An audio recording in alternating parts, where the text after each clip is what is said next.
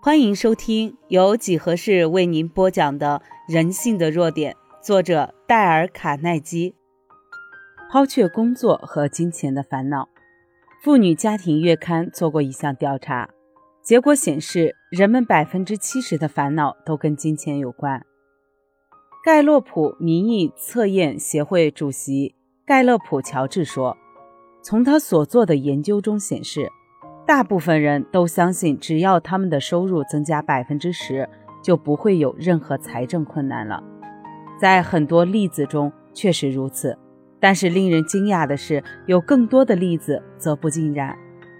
我在撰写本部分内容时，曾向预算专家阿尔切·史塔普里顿夫人请教，她曾担任纽约及全培尔两地。华港梅克百货公司的财政顾问多年，曾以个人指导员的身份帮助那些被金钱烦恼拖累的人走出困境。各种收入的人他都帮助过，从一年赚不到一千美元的行李员，到年薪十万美元的公司经理。他如此对我说：“对大多数人来说，多赚一点钱并不能解决他们的财政烦恼。事实上。”我经常看到，他们的收入有所增加后，对他们并没有帮助，只是突然的增加开支，增加头痛。他还说，使多数人感觉烦恼的，并不是他们没有足够的钱，而是不知道如何支配手中已有的钱。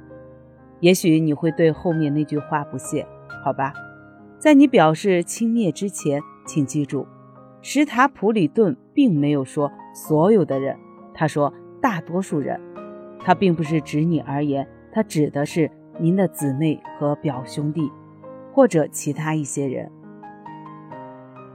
可能有些读者会说：“我希望作者这小子来试试看，拿我的周薪付我的账款，维持我应有的开支。只要他来试一试，我敢肯定他会知道我的困难。不要说大话。”说的不错，我也有过我的财政困难。我曾在密苏里的玉米田和谷仓做过每天十小时的体力工作，辛勤的工作直到腰酸背痛。我当时所做的那些苦工，并不是一小时一块美金的工资，也不是五毛钱，也不是十分钱。那个时候，我每小时工资五分钱，并且每天要工作十小时。然而，就是在那种情况下。我仍然设法从收入中省下几个铜板，因为如果我不那么做，心里就不安。由于这段经验，终于明白，如果你我渴望避免负债以及避免金钱烦恼，我们就必须和一些公司一样，必须拟定出一个正确花钱的计划，然后根据那项计划来花钱。可惜我们大多数人都不这么做。例如，我的好朋友翁里西蒙金。指出，人们在处理金钱事务时会表现得意外盲目。他告诉我，有位他所认识的会计师，在公司工作时对数字非常精明，但到他处理个人财务时，就让我们打个比喻吧。如果这个人是星期五中午拿到薪水，他会走到街上去，看到橱窗有件叫他着迷的大衣，就毫不犹豫地将它买下来。从不考虑交房租、电费以及其他一些开支，迟早就要由这个薪水袋里抽出来付掉。然而，这个人却又知道，如果他所服务的那家公司以他这种贪图目前享受的方式来经营，则公司一定会破产。你必须考虑这样一件事：当牵扯到你金钱时，你就等于在为自己的经营事业。你如何处理你的金钱，实际上也确定是你自家的事，别人根本帮不了你。不过，什么是管理我们金钱的原则呢？我们如何展开预计和计划？以下有十四条规则：一、为自己拟出一个真正适合你的预算。史塔普利顿夫人对我说：“假设有两个家庭比邻而居，住同样的房子，同样的郊区。”家里的人数一样，收入也一样，然而他们的预算需要却会截然不同。为什么？因为性格的不同。他说：“想要进行正确的预算，必须按照个人需要来拟定。二，把事实记在纸上。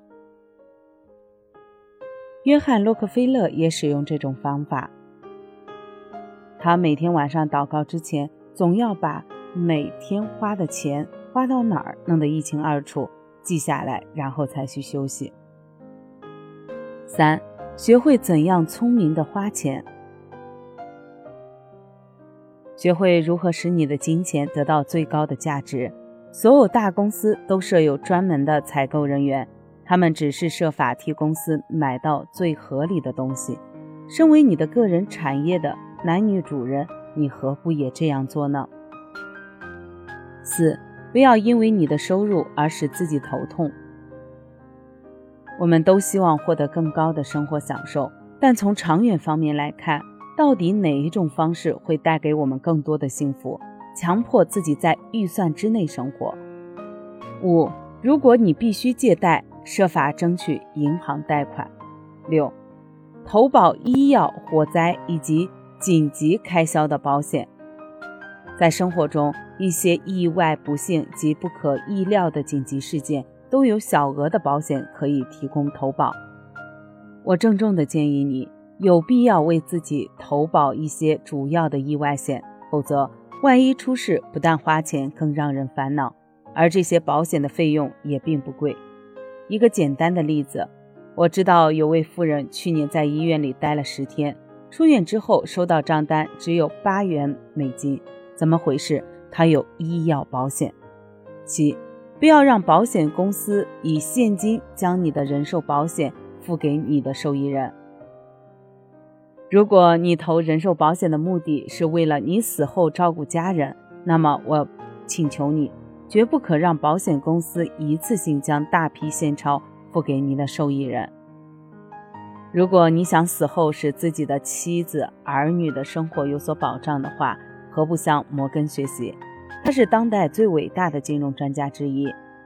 他把遗产分赠给十六位受益人，其中十二位都是富人。他赠给这些富人的是现金吗？不，他留给他们的是有价证券。让这些妇女每月都可以得到一些固定的收入。八，如果你是家庭主妇，也许可以在家中赚一点外快。如果你够聪明，拟定好开支预算后，仍然发现无法弥补开支，那么你可以选择下述两事之一。你会选择怎么做呢？想赚钱，只需要找人们最需要而且目前供应不足的东西。那里就是这么做的。一九三二年，他自己一个人住在一套有三个房间的公寓里。她的丈夫很早以前就去世了，两个儿子都已经结婚。有一天，她到一家餐馆的苏打水柜台买冰激凌，发现柜台上眼尖卖水果饼。但那些水果饼看起来实在令人不敢恭维。他问老板愿不愿意向他买一些真正的加制水果饼。那掌柜向他订了两块水果饼。他对我讲述他的故事说：“虽然我自己也是个好厨师，但以前我们住在佐州亚洲时，一直请有女佣，我大概只有十多次亲手烘制饼干。”在那位老板向我预定两块水果饼之后，我向一位邻居请教了制作苹果饼的方法。结果，那家餐厅的顾客对我最初的两块水果饼、一块苹果、一块柠檬赞不绝口。餐厅第二天就预订了五块，接着其他餐厅也纷纷向我订货。在两年之内，我已经成为每年必须烘制五千块饼的家庭主妇。我是单独一个人在我自己的小厨房内完成全部的工作，我年收入已经高达一万美元，除了一些制饼的材料之外，我没多花一毛钱。渐渐的，餐馆对他烤制的烤饼需求量越来越大，他不得不搬出厨房，租下了一个门店，雇佣了两位女孩子帮忙水果饼、蛋糕、卷饼。在第二次世界大战期间，人们排队一个多小时等着买他的烘制食品。他说：“我一生中从未如此快乐过。我一生在店里的工作十二到十四小时，但我从不觉得厌倦，因为对我来说，那根本不算工作，那是生活中的奇异经验。我只是尽我能力来使人们更加快乐。我太过忙碌，无暇忧愁和寂寞。我的工作为我弥补了自我母亲及丈夫去世。”后留下来的空闲与空虚。我想说明一点：娜丽不为金钱而烦恼，反而采取了积极的做法。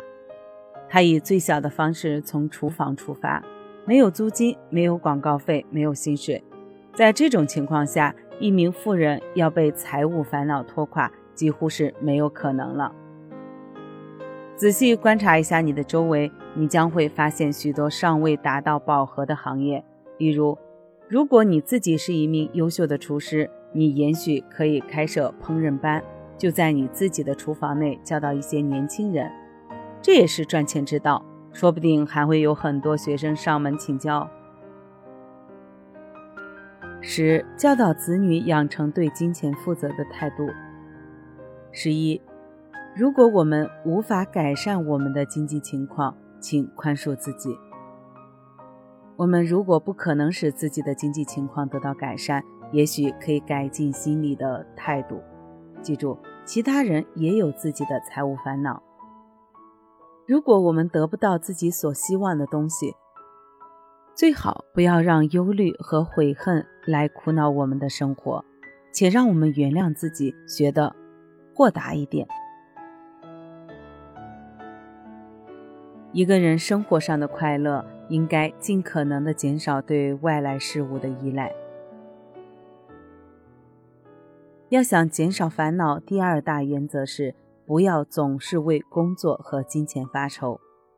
本集已播讲完毕，右下角的点赞、评论、分享也是对几何最大的支持。